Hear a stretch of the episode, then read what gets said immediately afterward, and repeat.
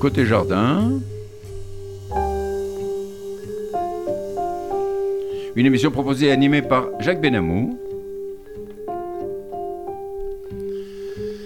Notre ingénieur du son, Monsieur Daniel Tapia. Bonjour et bienvenue aux auditeurs de Côté Jardin sur euh, RCJ 94.8 sur le bande FM. Vous pouvez écouter notre émission soit en audio sur un poste de radio traditionnel à la fréquence 94.8 sur la bande FM, soit en vidéo à la fréquence radio rcj.info en cliquant sur le direct. Mais dès ce soir, vous pourrez écouter l'émission podcast à la fréquence radio rcj.info côté jardin et avec un tiret Sylviane Serrouya, S comme Simone, E 2 R U Y A. J'ai le grand plaisir d'accueillir aujourd'hui Sylviane Serrouya à l'occasion de la parution de son livre Moïse de Tétouan, sa mémoire en héritage 1492-1962 de Megorachim Ad Imi Pu, citoyen français, publié aux éditions BOD que je vous montre, voilà, et que je vous conseille vivement de lire. Sylviane Serrouya, bonjour. Bonjour, merci de me recevoir. Mais c'est avec plaisir. Vous, véritablement, votre livre euh, est formidable. Moi, je l'ai beaucoup aimé et je voudrais le faire connaître par tous nos auditeurs. Sylviane Serrouillat, je pourrais vous qualifier d'historienne, compte tenu du très important travail historique que vous avez accompli dans l'écriture de votre livre. Vous êtes, je le crois, professeur d'espagnol et c'est peut-être l'une des raisons, vous me direz tout à l'heure, de vous intéresser à ce qui s'était passé dans cette triste Espagne catholique au temps de l'Inquisition. Vous êtes né à Oran, cette ville qui a su, au moment de la colonisation française, dans les années 1830, accueillir les Juifs expulsés d'Espagne après un long exil à Tétouan au Maroc, et avez vous-même vécu ce que l'on peut appeler l'exil des pieds noirs en 1962. Vous êtes passionné d'histoire et de généalogie, ce qui vous a permis de vous intéresser à l'histoire de vos ancêtres, dont vous vous êtes efforcé de retrouver les traces et le parcours, mais également celle d'une partie du peuple juif de l'ouest de la Méditerranée. Alors, Sylviane Serrouillat, voici une question qui a dû vous être posée des quantités de fois. Pourquoi avoir écrit ce livre, Moïse de Tétouan, sa mémoire en héritage? Est-ce une saga familiale? Je remontre le livre, voilà.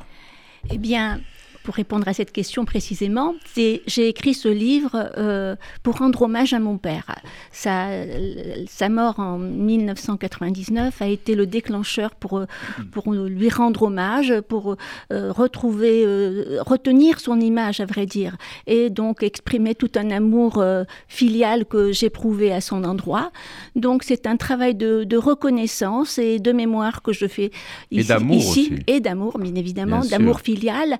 Et et donc, euh, voilà, donc, et pour lui rendre cet hommage, j'ai été conduite à faire des recherches généalogiques euh, sur sa famille, sur ses ancêtres, et donc euh, retrouver donc toute l'histoire de ces Juifs euh, de l'ouest du bassin méditerranéen qui ont été expulsés en 1492. Dont nous allons parler tout au, long de notre émission. Alors vous êtes professeur, Sylviane Serrouillat, professeur d'espagnol. Pourquoi l'espagnol Était-ce pour vous une façon de retourner aux sources?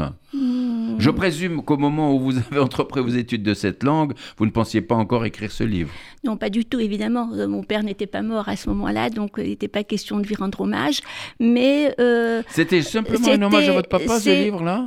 Ou, une, volonté recherche historique le, point de départ de l'écriture de ce livre, c'était un hommage que je voulais rendre à mon père.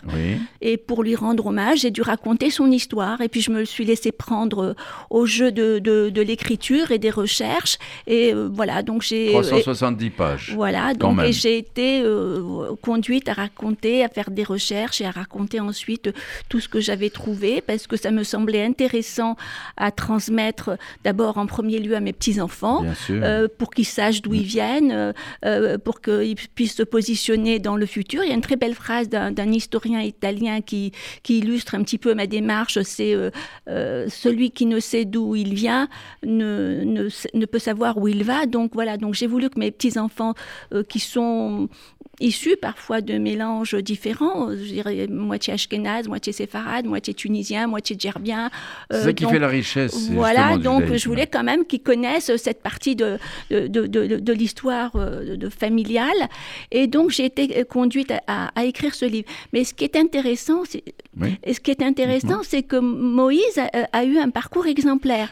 et beaucoup de descendants de Megorachim se reconnaissent dans ce parcours on va aussi. y revenir. Vous êtes tellement euh, vous possédez tellement votre sujet que vous allez très vite. Alors, qui était Moïse de Tétouan De façon très brève. et après, on va revenir de façon plus détaillée. Alors, Moïse était euh, Moïse de Tétouan. Moïse Séruya. Eh j'ai voulu peut-être lui redonner des, des, lettres de noblesse parce qu'il faisait partie d'une famille judéo-espagnole. Ces judéo-espagnols qui étaient justement très fiers de leurs origines cassillanes.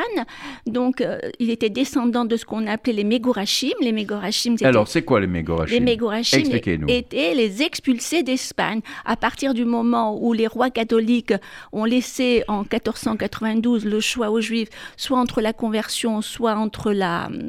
Euh, la déportation, l'exécution, l'exil, bien, eh bien Donc ceux qui ont préféré l'exil, eh bien ils se sont, on les a appelés les Mégorachim, les expulsés. Voilà. Et alors, vous remontez dans le temps et vous rappelez fort opportunément le sort et les souffrances justement de ces juifs. D'abord sous le règne des musulmans en Espagne, puis après la Reconquista catholique, des persécutions sous l'égide des rois catholiques avec leur inquisition. Vous remontez très très loin là.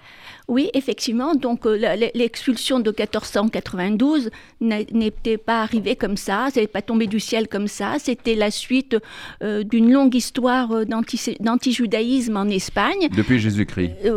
ça remontait déjà. Hein. Effectivement, on leur reprochait d'avoir tué le Christ en, en, premier lieu. On leur reprochait leur façon de vivre différente, de manger différemment, leur richesse, leur prétendue richesse. Donc, les Juifs d'Espagne ont toujours subi des pressions de la part des rois catholiques euh, pour se convertir euh, depuis le Moyen Âge euh, et on, arrive en 1391 par exemple où on a les baptêmes sanglants, les baptêmes sanglants de de Séville. Il y a eu 5000 morts. Ces baptêmes sanglants euh, se sont euh, étalés sur toute euh, l'Espagne, à Valence, en Castille, en Aragon, en Catalogne, jusqu'au Baléares. Et donc ces premiers, ces, ces, baptêmes sanglants ont, vu dès 1391 les premiers départs des Juifs d'Espagne qui sont allés en particulier s'établir dans la région d'Alger. Alors, on va pénétrer, si vous voulez bien, dans votre livre, dans votre premier chapitre, d'Espagne à Tétouan, Maroc, l'histoire des de Moïse dans l'histoire. Vous rappelez l'histoire de Tétouan de l'Antiquité au XVe siècle. Et je vous cite, page 17. Voilà.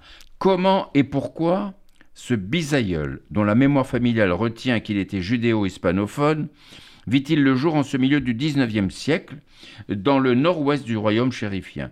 Quel contexte historique européen et quelles circonstances sociales et économiques conduisirent ses ancêtres à fuir l'Espagne pour s'installer à Tétouan, cette cité du, du Rif oriental. Alors pourquoi donc les, les aïeux de Moïse furent-ils attirés par cette petite ville du Maroc? Qu'est-ce qui les attirait là-bas? Alors, Tétouan, c'était euh, une petite ville. au Maroc. Au Maroc. Oui, il fallait traverser quand même la mer. La mer, oui, mais c'était. Euh, euh, enfin, les Juifs qui ont traversé la mer pour aller au Maroc, c'était sans doute les Juifs les plus, les plus pauvres, les plus démunis. les plus qui menacés. Ont fait, les, les, qui ont fait le voyage, pardon, qui ont fait le voyage le plus court et le moins onéreux pour arriver à Tétouan. Alors pourquoi Tétouan, effectivement, euh, alors que d'autres euh, sont allés dans, dans, tout l'Empire ottoman, d'autres sont allés dans la régence d'Alger, d'autres ont, été accueillis dans, dans des pays euh, européens, très peu de pays européens catholiques les ont accueillis. Pourquoi eux sont allés à Tétouan? Donc je, pense que c'était parce que c'était le, le, voyage le plus court et le moins onéreux, donc, et aussi parce que la ville de Tétouan, qui se trouvait à 10 km de, la côte marocaine, euh, était une ancienne place forte euh, musulmane et qui avait été détruite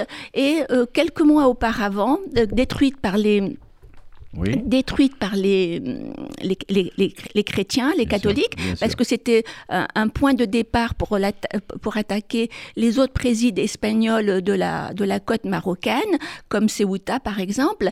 Et donc la ville avait été détruite euh, euh, dans les années 1480 par les Espagnols.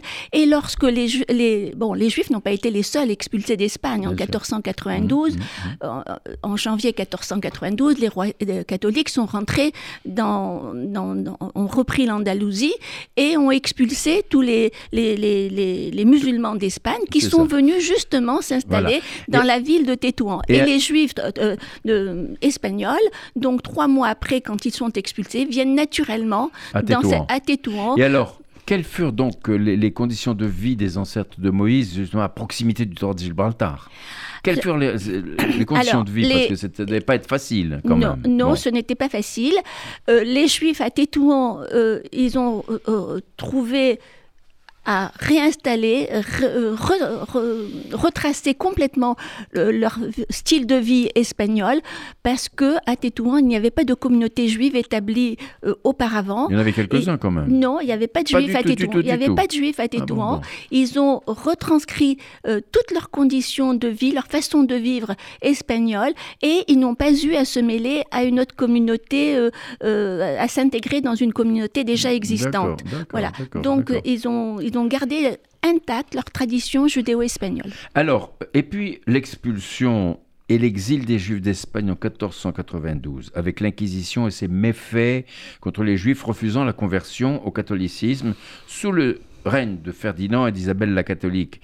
Euh, vous ne parlez pas de Torquemada. Il y a Torquemada qui était, qui était un monstre. Et, euh, certains disent qu'il était juif, alors, d'après, vos recherches. D'après, mes, recherches, effectivement, euh, il y a des personnes qui disent que ses ancêtres avaient été, été juifs, qu'ils avaient été convertis de force ah un siècle plus tôt, en, 1400, en 1391. Donc, il n'y a rien de précis là-dessus. voilà, donc ce sont des bruits qui courent. Enfin, moi, j'ai rien trouvé personnellement de, concret là-dessus. Oui, alors, et puis vous racontez l'histoire de ces juifs malheureusement peu nombreux, alors ça c'est drôle, qui préféraient se. Enfin, drôle, façon de parler, hein, euh, qui préféraient se rebeller contre le décret de l'Alhambra ordonnant de choisir entre le baptême et l'Église et qui devinrent de redoutables pirates. On a du mal à imaginer des Juifs s'engager dans la piraterie. Alors, à l'instigation de qui ils, sont ah. engagés là-dedans? Parce que ah. c'est quand même extraordinaire. Alors, c'est vrai Il faut savoir que des, Juifs pirates, euh, moi, j'en connais pas. Et, euh, écoutez, euh, ces, Juifs espagnols, ont, des jeunes téméraires, bien sûr, ont essayé de... C'était des jeunes, en général, c'est les jeunes, les jeunes générations quoi, de l'époque. Voilà, donc ils ont essayé de lutter contre les desseins des rois catholiques, de les contrecarrer avec les, moyens de leur temps, avec les, armes de leur temps. Ben, C'était la piraterie. Donc, euh, ils se sont alliés euh, aux ennemis des, Espagnols, euh, à savoir les, Turcs, à savoir les Hollandais et les Anglais. Les ennemis de mes ennemis sont mes amis. Voilà, donc on va avoir par exemple Sinan Reis, qui était l'allié de Barberousse. Qui était Sinan Reis Alors, Il était juif? Il était juif. Ah il était, on appelait Sinan ou Sinan le Juif. Et donc, il est devenu l'allié de Barberousse. Il a même épousé une sœur de, de Barberousse. On va voir. Barberousse était musulman. Bien sûr. Ah bien sûr. Voilà, donc il, il, était à la, solde des, des, de, l'Empire ottoman. Donc, il va, il va lutter contre les Espagnols en particulier. On va avoir, par exemple, euh, Samuel Palache, qui va être un, autre grand pirate, un rabbin pirate né à Fès. Un rabbin pirate. Un rabbin pirate. on aura tout va avoir David Abravanel qui va, le, ah qui va, être, qui va combattre dans la marine anglaise et, sous le nom de Capitaine Davis. Capitaine Davis. Bon, on va voir euh, bon, toute une de, de, pirates euh, euh, voilà, qui, qui, qui, qui, sont sortis de l'ombre. alors, ils s'attaquaient à qui, les pirates Alors, les pirates s'attaquaient donc en priorité aux, aux navires, aux galions espagnols pour voilà, contrecarrer, se venger des rois catholiques, les dépouiller des richesses qu'ils ramenaient d'Amérique. Ils avaient du succès, ils arrivaient réellement à eh bien, oui, oui. Et ils avaient donc euh, des, des, bateaux, par exemple, des bateaux qui portaient des noms emblématiques comme euh, euh Zéboulon, la reine Esther, le roi David, Yerushalayim. Et à bord de ces bateaux, on pratiquait la tzedaka et la, ah et la cache-route. Donc, euh, voilà, ils restaient profondément juifs. Et on retrouve, par exemple, à, à dans la, la, la capitale des Barbades, la d'un pirate célèbre qui s'appelle Yaakov Machia, enterré avec sa femme Déborah. Et euh, on voit bien que c'est un pirate puisque... Euh, puisque sur la tombe, on retrouve le symbole des, des pirates, à savoir deux fémurs croisés, mais aussi Ah la oui. Magen David, de, de la toile de David, qui montre que... Voilà, donc C'est- extraordinaire de, Exa- de- de se rappeler que cette, que, que cette minorité de, Oui. juifs a, a préféré combattre. euh, Mais oui, mais alors, il fallait acheter des bateaux, il fallait construire des bateaux. Ils avaient, ils avaient des moyens quand même, les Juifs à l'époque des moyens, ils avaient des alliés, les alliés euh, musulmans qui, qui, Ah qui- oui. qui les utilisaient puisqu'ils avaient des compétences linguistiques, des compétences Euh, d'affaires, enfin voilà. Donc, Avec euh, la complicité de Barberousse. Ouais. Alors, alors, Sylviane Serrouillat, pour ceux des Juifs e- exilés à Tétouan, il semblerait qu'au XVIe siècle, sous le règne du sultan Moulay Ismail, ils contribuèrent au développement de la ville et au plan spirituel sous l'autorité du rabbin Chaim Bibas. La communauté juive pro- euh, prospéra considérablement. Alors, qui était le rabbin Chaim Bibas? Le, le rabbin Chaim Biba, c'était un rabbin donc euh, euh, de Tétouan qui a, qui a fondé une lignée de rabbins pendant plusieurs générations. Mhm. Il avait une yeshiva euh, très, très connue. On venait le consulter de toute l'Afrique du Nord. Et euh, donc, euh, voilà. Un donc, sage. un, très- un très grand sage. Il a fait un voyage en Palestine. Il est revenu. euh, donc, voilà, il a, il a préféré mourir à, à Tétouan. Il est mort à Tétouan et enterré là-bas À Tétouan, bien sûr, il est enterré. Alors, malheureusement, les Juifs furent de nouveau discriminés par la Dima, c'est-à-dire euh, ils étaient des dhimmi, c'est-à-dire sous la protection des, des musulmans, leur soumission, la soumission au, au régime et au règne des musulmans, et commencèrent à quitter leur Chika Yerushalayim, comme vous le dites là. Ils songèrent à plusieurs destinations, l'Amérique, la Palestine, et puis Oran en Algérie. À quelle époque ce qu'il avait choisi arriva-t-il à Oran Alors, ceux qui sont arrivés à Oran, euh, je l'ai dit tout à l'heure, il y a déjà une partie qui est arrivée en 1391, après Oui. les premiers baptêmes euh, Oui. sanglants. Oui. Et donc, un siècle plus tard, euh, on va avoir les Juifs qui vont arriver à Oran euh, quand ils fuient l'Espagne. Une partie va aller. euh, on dit que 60% des Juifs expulsés de- de- d'Espagne vont aller dans l'Empire ottoman. Euh, une autre partie va aller en Tunisie et dans la régence d'Alger, de, Mhm. à Tlemcen, à, Tlemcen. à Tlemcen, Ouais, ouais. à Oran, Alger, euh, voilà, donc c'était la, la- la- la régence d'Alger, et une autre partie, à peu près 20 000, va aller au, Mar- au Maroc. Alors, donc au- au- euh, les Juifs qui vont à... Euh, quel, quel fut leur accueil à Oran? Euh, comment ils ont été accueillis Les- quand ils sont arrivés à Oran euh, ils, sont, ils sont arrivés comme ça, bon, le, Alors, le bec en- enfariné, en disant bon, on va s'installer. en, Comment en- ça s'est en passé 1492, ils sont arrivés, ils ont été bien accueillis par le sultan alors en place. Ils sont ça. arrivés avec la permission du sultan. La communauté, euh, les- ceux qui arrivent en 1492 retrouvent des, des, des membres de leur famille arrivés un, un- un siècle plus tôt. Donc, ils sont bien accueillis. Voilà, ils ont, Et ils ils ont ont un statut de dhimmi, certes, mais ce statut est quand même plus enviable euh, que, que celui euh, euh, qu'ils ont dans le reste de l'Europe où on les pourchasse, où il y a des pogroms. Sûr, parce que ce qui se sûr, passe en sûr. Espagne en 1492, c'est pas arrivé comme ça. C'est voilà, donc ça, C'est- symptomatique de ce qui se passe aussi dans le reste de, de l'Europe. Dans le reste de l'Europe, on les pourchasse. Déjà, euh, les Juifs avaient été expulsés de, de- d'Angleterre et de France au XIIIe siècle. Euh, ils vont continuer à l'être après euh, euh, dans, dans le- l'empire de Charles Quint.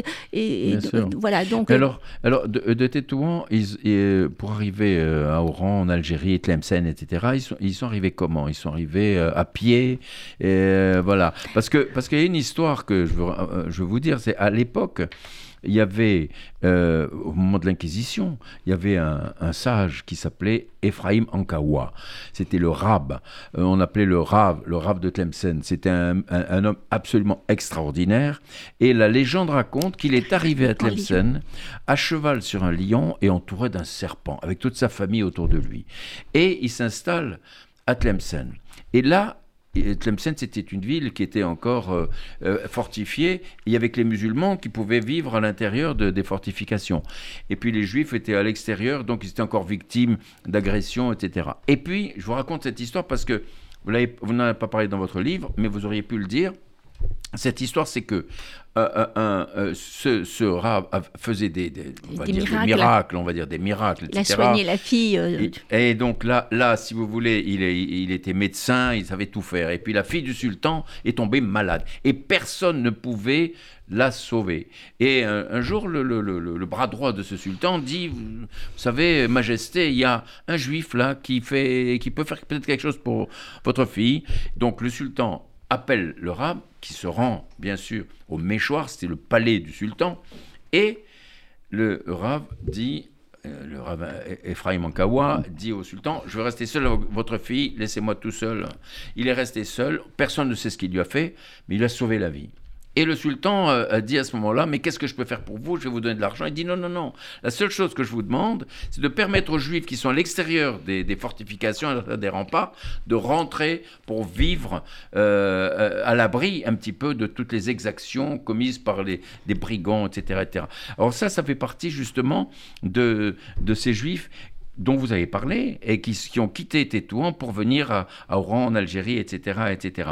Et puis, donc, euh, on a dit, est-ce qu'à ce, moment-là, euh, c'est à ce moment-là que vous avez retrouvé la trace de votre arrière-grand-père?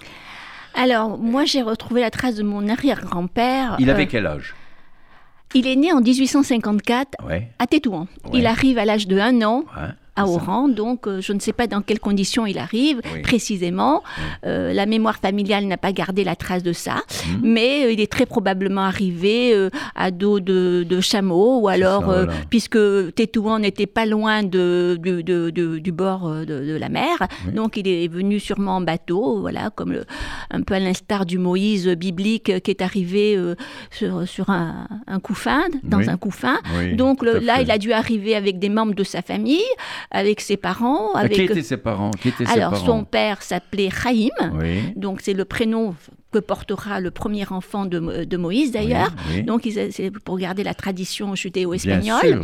Donc euh, son père était Moïse et, sa, mère et sa mère était Simra, Simra Katan. Donc euh, et lui-même Moïse va épouser sa cousine, sa cousine qui s'appelle Djemol Katan, donc euh, sa cousine euh, du côté maternel. Oui, on va, on va, en parler un petit peu après. Alors, et sa fratrie, la, la, la, fratrie de, de, de, de Moïse Alors, la, fratrie de Moïse, je l'ai retrouvée euh, par déduction je l'ai retrouvée par déduction puisque je, pense que son père s'est remarié avec une sœur de sa mère. Mmh. C'était la tradition. Hein. Voilà, mmh. donc en, cas de décès.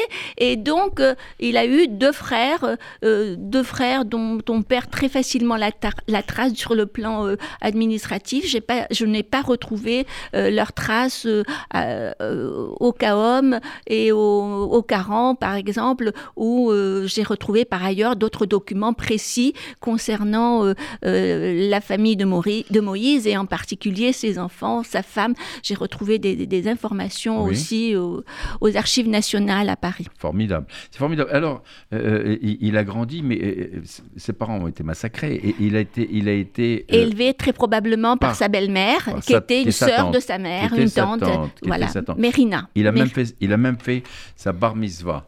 Écoutez, je vous propose d'écouter quelque chose qui va qui va vous intéresser tout à fait. Let my people go, go down Moses. Et, notre ingénieur du son va nous envoyer ça tout de suite. Go down Moses.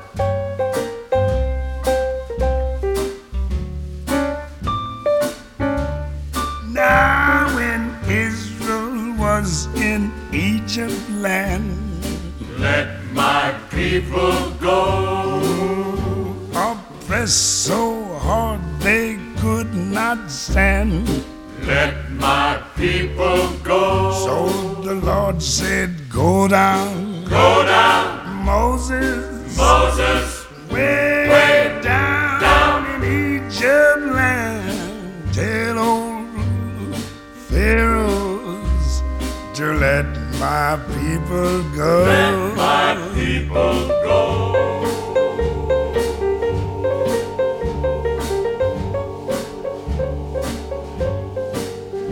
So Moses went to Egypt land.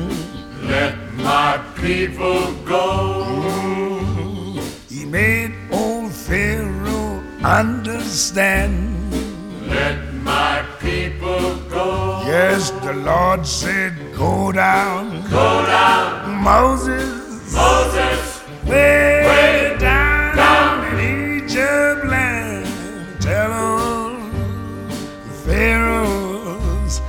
to let my people go. Let my people go.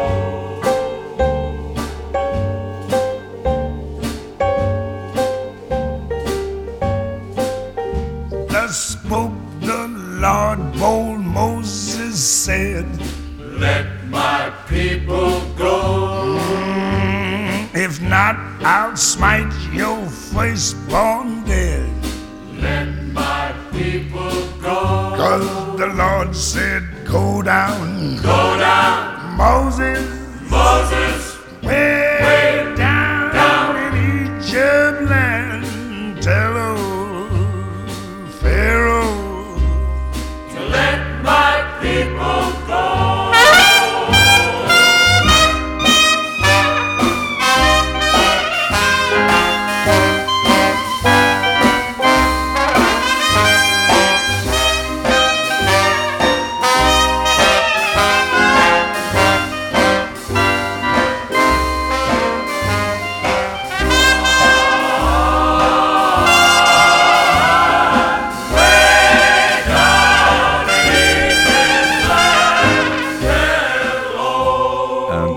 Merveilleux.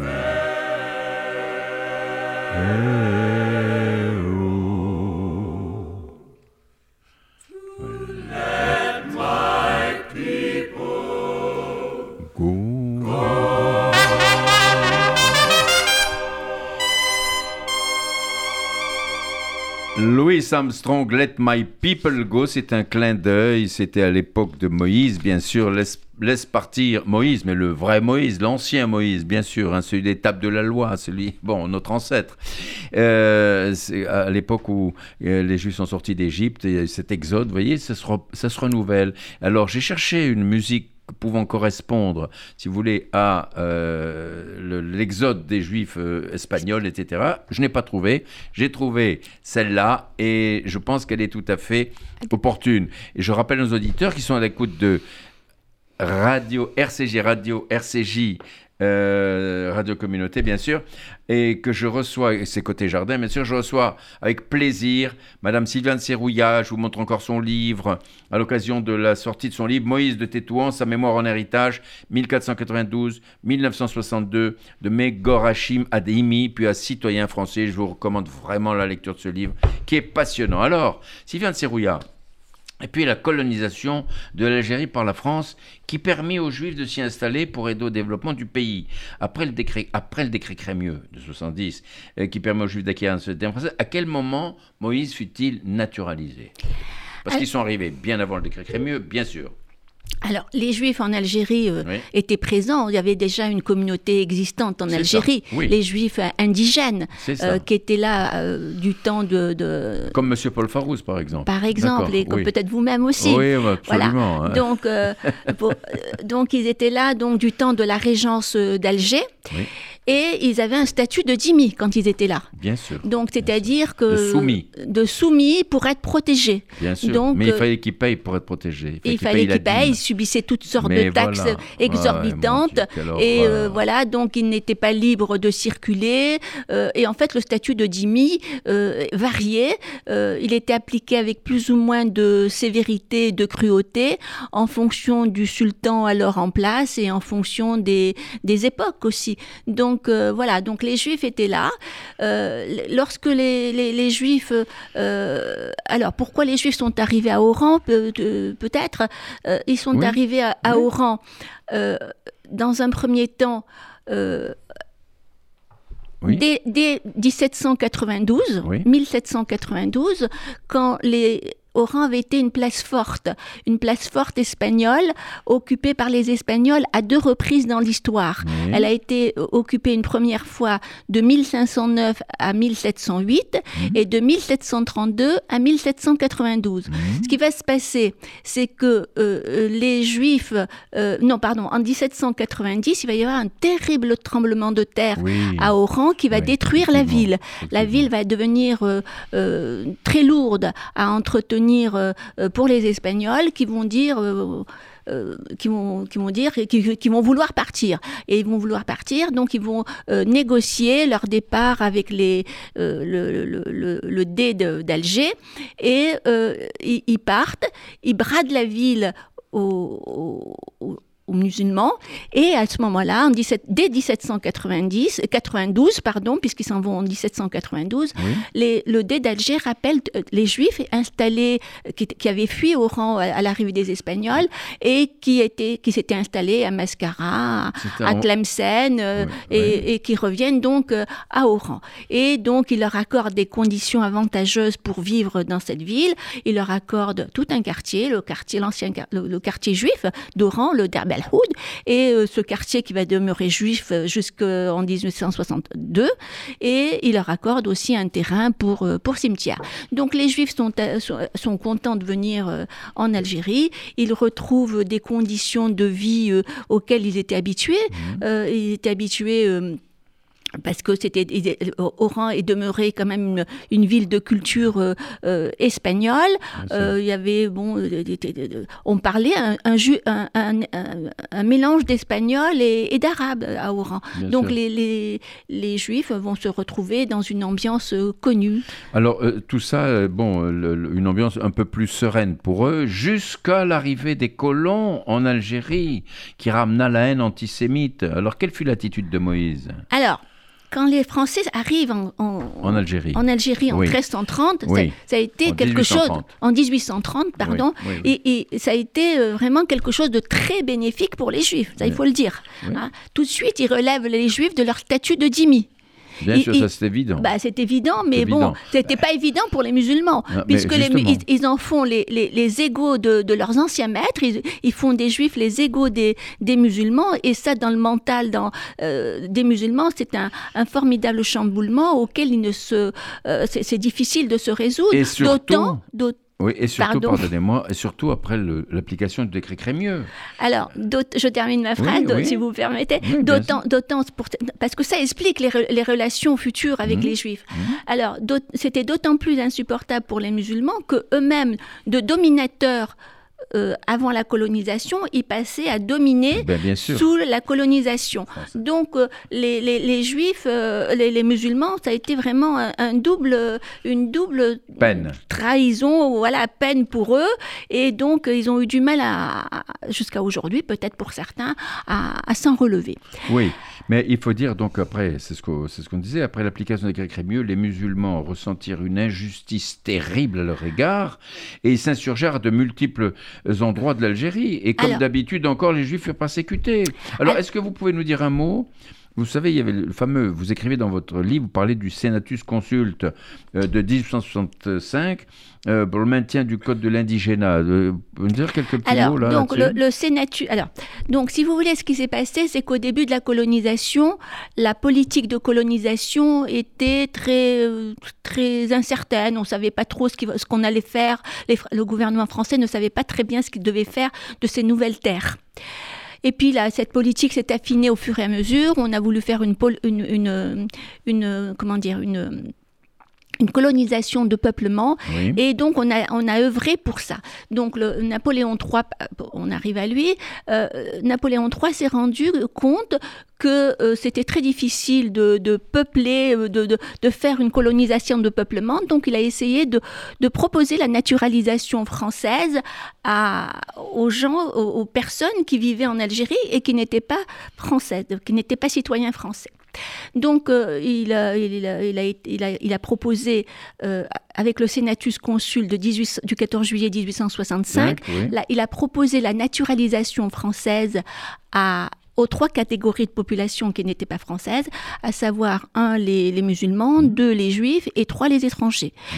Donc pour les étrangers, ça a été un véritable succès. Ils, ont, ils, ont- ils sont devenus français euh, par ce Senatus Consult, et- et- parce qu'il fallait faire en fait une démarche personnelle pour solliciter la naturalisation Bien française. sûr. Et donc, les musulmans, pour les musulmans, ça a été un échec. Il y a eu 30 euh, euh, demandes par an environ jusqu'à euh, 1870. Ils voulaient pas. Pour- Ils pour- voulaient pas. Ils ne voulaient Ils voulaient pas. pas. C'était euh, euh, 30 demandes rapportées à leur, euh, à leur population qui était d'environ euh, euh, 2 millions 7 habitants à ce moment-là. Donc c'était vraiment dérisoire. Ils refusaient de faire passer euh, le code civil euh, euh, avant la loi euh, coranique. Pour eux, c'était une façon d'être un renégat, d'être un M. Tourni, voilà. d'être une, conver- hein. conversion, une conversion forcée, euh, euh, euh, déguisée. Donc, euh, ils voulaient, euh, enfin, ils, ne- ils ont refusé. Pour les Juifs, ça a été la même chose. Ça a été le même nombre, 30 par an jusqu'en 1870, pour, euh, qui ont demandé donc la naturalisation française. Alors, pour les Juifs, euh, donc, bon, c'était un peu plus proportionnellement, hein, puisque les Juifs étaient à peu près Beaucoup- 35 000. Beaucoup moins nombreux, bien Mais sûr. voilà, mais c'était quand même insuffisant. Et donc, euh, et alors pourquoi ils ont refusé? Parce que ben, ils ont prétexté que dans le code civil français, le divorce n'existait plus. Le divorce avait bien été établi par la Révolution française en 1792, Mhm. mais supprimé par la Restauration et en 1816. fait. Et il, a- il faudra attendre 1884 pour qu'il soit ré- rétabli de nouveau. Donc les Juifs ont prétexté qu'il n'existait pas le divorce dans la dans le code civil.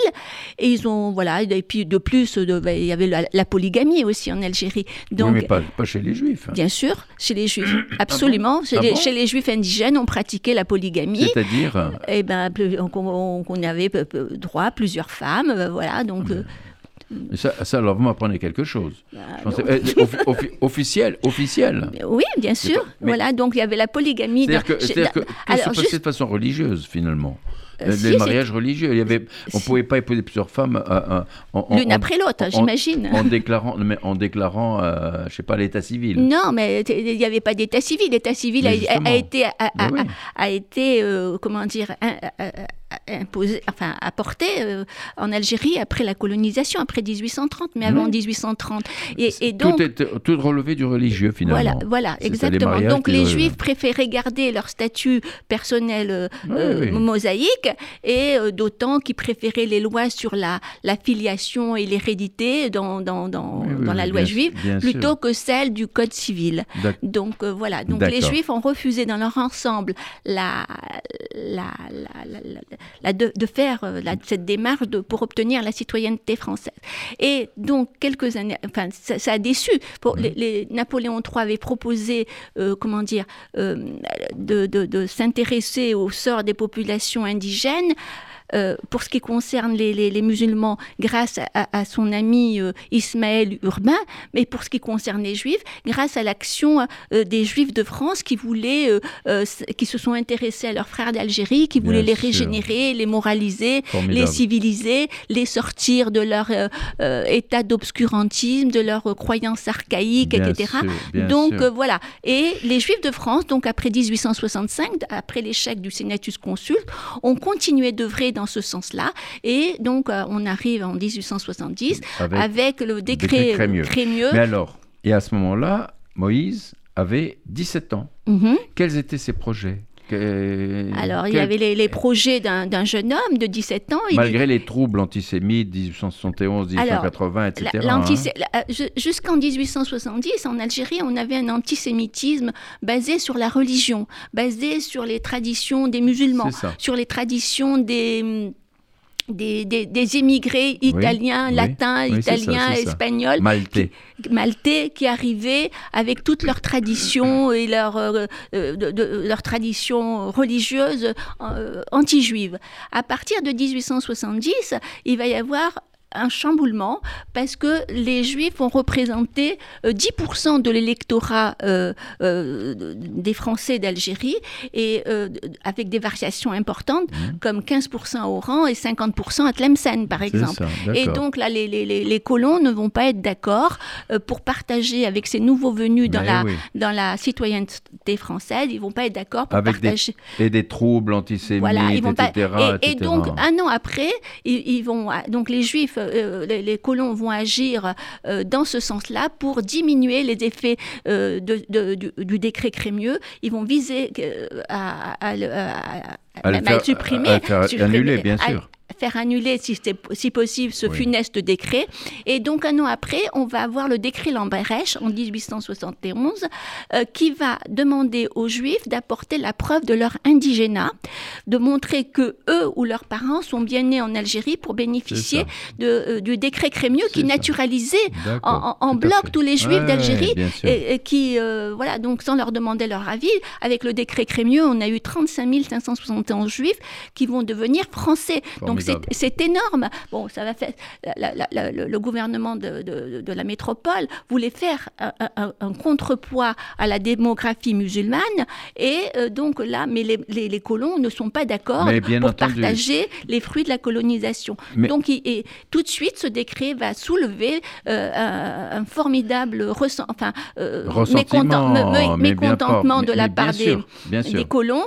Et il y avait bien donc un antisémitisme basé sur la religion avant, et là, ça va devenir un antisémitisme basé euh, pour, euh, sur, sur la politique et, et pour des raisons donc électorales. Tout à fait. Et on revient à Moïse. On revient à Moïse. Ça n'a pas empêché Moïse de se marier. Et non, Alors, il- qui épousa-t-il alors alors, il va épouser sa, sa, sa cousine, Oui. sa cousine euh, Djemol. C'était très classique, hein, Et autrefois. voilà. hein. Et- oui, Le mariage consanguin. C'était consanguin. On vivait. Eh euh, oui. euh, Il n'y avait pas tous les voyages qu'on a aujourd'hui, euh, les, moyens de communication. euh, voilà, donc il, a- il- il vivait dans son cercle fermé, familial. Et il, a donc épousé sa cousine qui est née. Qui s'appelait? Djemol ou Djem... Alors selon les papiers, on l'appelle Djemol, Djamila, euh, Djemoul aussi. Ah Oui, elle avait Et- un prénom euh, musulman, bien voilà, sûr. ben, euh, Et son nom de famille, c'était et c'était Catan. Voilà. Et elle est née en 1860 à Oran, elle, Alors, pour le coup. comment Alors- sont pr- présentés les, les j'allais dire, euh, euh, les préparatifs, la célébration du mariage, etc. Alors, bien, écoutez, dans la euh, tradition? Dans les traditions, donc euh, voilà, dans, dans, dans, le livre, je raconte un petit peu, effectivement, le livre, l'histoire de Moïse, c'est le prétexte pour raconter les traditions familiales judéo-espagnoles. voilà, donc je décris le costume judéo-espagnol qu'elle portait, Ouais. je décris les plats que- qui ont été préparés à base d'amandes, de miel, euh, voilà. Donc en tout cas, dans votre livre, il y a vraiment une des recettes pour un mariage juif. Oui, hein. c'est vrai. J'ai donné effectivement des recettes, différentes recettes de la, de la mouna, enfin de, C'était- de, de- de- des recettes d'origine espagnole aussi, voilà. C'est formidable. Alors, ils, euh, ils se sont mariés, puis ils, sont par- ils ont quitté Oran, ils sont partis s'installer où? Quelque temps, ils sont partis s'installer à, à Mascara. D'accord. Donc, Pourquoi sûrement- Mascara alors Parce que sûrement ils avaient de la famille là-bas euh, et donc euh, mais tout de suite euh, ils sont ils ont, ils ont dû rester un an à, à, à Tétouan il, il avait eu l'opportunité d'ouvrir à, pardon à Oran, il, a- Oran. il, il avait eu l'opportunité d'ou- d'ouvrir à, à Mascara un, un restaurant et puis euh, le, le, le- le- commerce a périclité et puis autre, autre chose c'est que euh, Djemal, sa femme, a perdu une jeune sœur à, à Oran, Ouais. donc elle est venue soutenir ses parents Bien à Oran sûr, et ils ont vécu à ce moment-là dans le quartier juif euh, d'Oran. Et ce restaurant à Mascara, donc il le tenait, euh, il était seul, il était aidé par la famille. Par sa Tout- femme, Tout le monde, tout le monde travaillait femme. dans Voilà, le restaurant. Voilà, hein, c'est évidemment, hein. c'est une, entre- une petite entreprise familiale. Il y a lui, sa femme, et voilà, donc ils servaient les, les, les voyageurs, les. Voilà. Donc j'imagine qu'ils prati- qu'ils pratiquaient la cacheroute dans cette, euh, Ah. dans cette euh, auberge. Et dans Il cette... ne recevait pas que des juifs quand même. Bon, Mais il avait ses traditions, voilà. c'était très bien. Alors Moïse et Djemol revinrent ensuite à Oran, où naquit leur deux, parce qu'ils ont eu un premier enfant, hein, euh, Simra, et leur deuxième enfant, Chaim, Mm. qui est né le 20 mai 1884, trois ans après Semra. Donc ils sont venus, une fois qu'ils se sont installés, ils ont eu ce deuxième enfant. Mm. C'était, formidable. Et alors, donc, donc, si vous voulez, ils, ils ont vécu de façon tout à fait naturelle, de façon normale, etc., malgré toutes les persécutions, toutes les, tous les, tout, tout- tout- Eh ben, c'est- ça qui est étonnant, c'est que bon, ils ont ils ont continué à, à- À à vivre. progresser dans l'ascenseur social qu'offrait la, la Oui. colonie, Oui. la colonisation. Euh, la colonisation, ça a apporté un, un véritable vent de, de liberté, liberté d'entreprendre, liberté religieuse. Les- Se développait, mais ils ont fait abstraction de ça, ils avançaient, ils ont en conservant leur, leur tradition judéo-espagnole et euh, voilà. Alors, malheureusement, il ne reste pas beaucoup de temps. Euh, et, euh, et- et- ils, ont eu ensuite hein, euh, Isaac, un troisième enfant. Mon Hein, grand-père. Votre grand-père, donc c'est ça, c'est justement. Vous avez, vous l'avez connu votre grand-père? Non, je ne l'ai pas connu. Ouais, pas il, il est mort en, en Ouais. 49. il est, il est né en 1886 et décédé en 49. Alors émergèrent alors euh, les érgumènes antisémites, Georges Meignier, Drummond et d'autres dans les années 80 1887-88.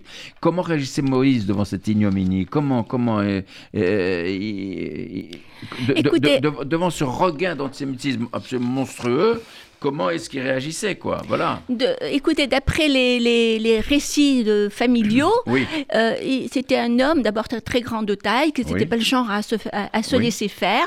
Et donc, euh, d'après euh, ce qui a été transmis euh, aux enfants et aux petits-enfants, l'éducation qui a été donnée, c'était un homme euh, qui, qui, qui aimait riposter verbalement et peut-être sûrement à, à faire le, le coup de poing aussi. Donc, parce que souvent, les, les- les antisémites déferlaient dans le quartier juif pour, euh, pour se battre avec des bâtons, avec ah, des bien pierres. sûr, bien donc, sûr, euh, bien il sûr. fallait se défendre. fallait se défendre. Alors, enfin arrive à la naturalisation de Moïse et Gémol, après de nombreuses tergiversations administratives que vous décrivez fort, fort bien dans votre livre, Mm. le 26 juillet 88. Et Gémol accoucha du quatrième enfant, Messaouda, le 19 août 1988. Est-ce que c'était le fait de la naturalisation qui les incitait à faire un enfant supplémentaire? Il devait être dans un état de- d'euphorie euh, familiale, Ouais, de bonheur. de, de bonheur familial. Voilà. voilà. Et- et de bonheur sécuritaire aussi, en se disant, voilà, on est- on protégé. Il, il n'était plus euh, sujet chérifien, euh, donc ils étaient vraiment sous la, la coupe de la France, euh, la France qui représentait donc la liberté, Bien sûr. liberté sur le plan social, sur le plan religieux, sur le plan malgré la colonisation, mal- Oui. malgré l'antisémitisme des colons, bien parce qu'en fait l'antisémitisme en Algérie, ça a été un antisémitisme de la part des colons, jamais de la part de, de- des institutions de l'État. Donc, vrai. sauf en dehors, évidemment, de la période Mais 1940-1943. on, on a retrouvé ça où Voilà. on- ils ont contesté encore de mieux. Mais alors, on est obligé d'avancer. Malheureusement, Moïse décéda dans son sommeil le 17 juillet 91. Il avait 37 ans. Dans quelles conditions il est mort?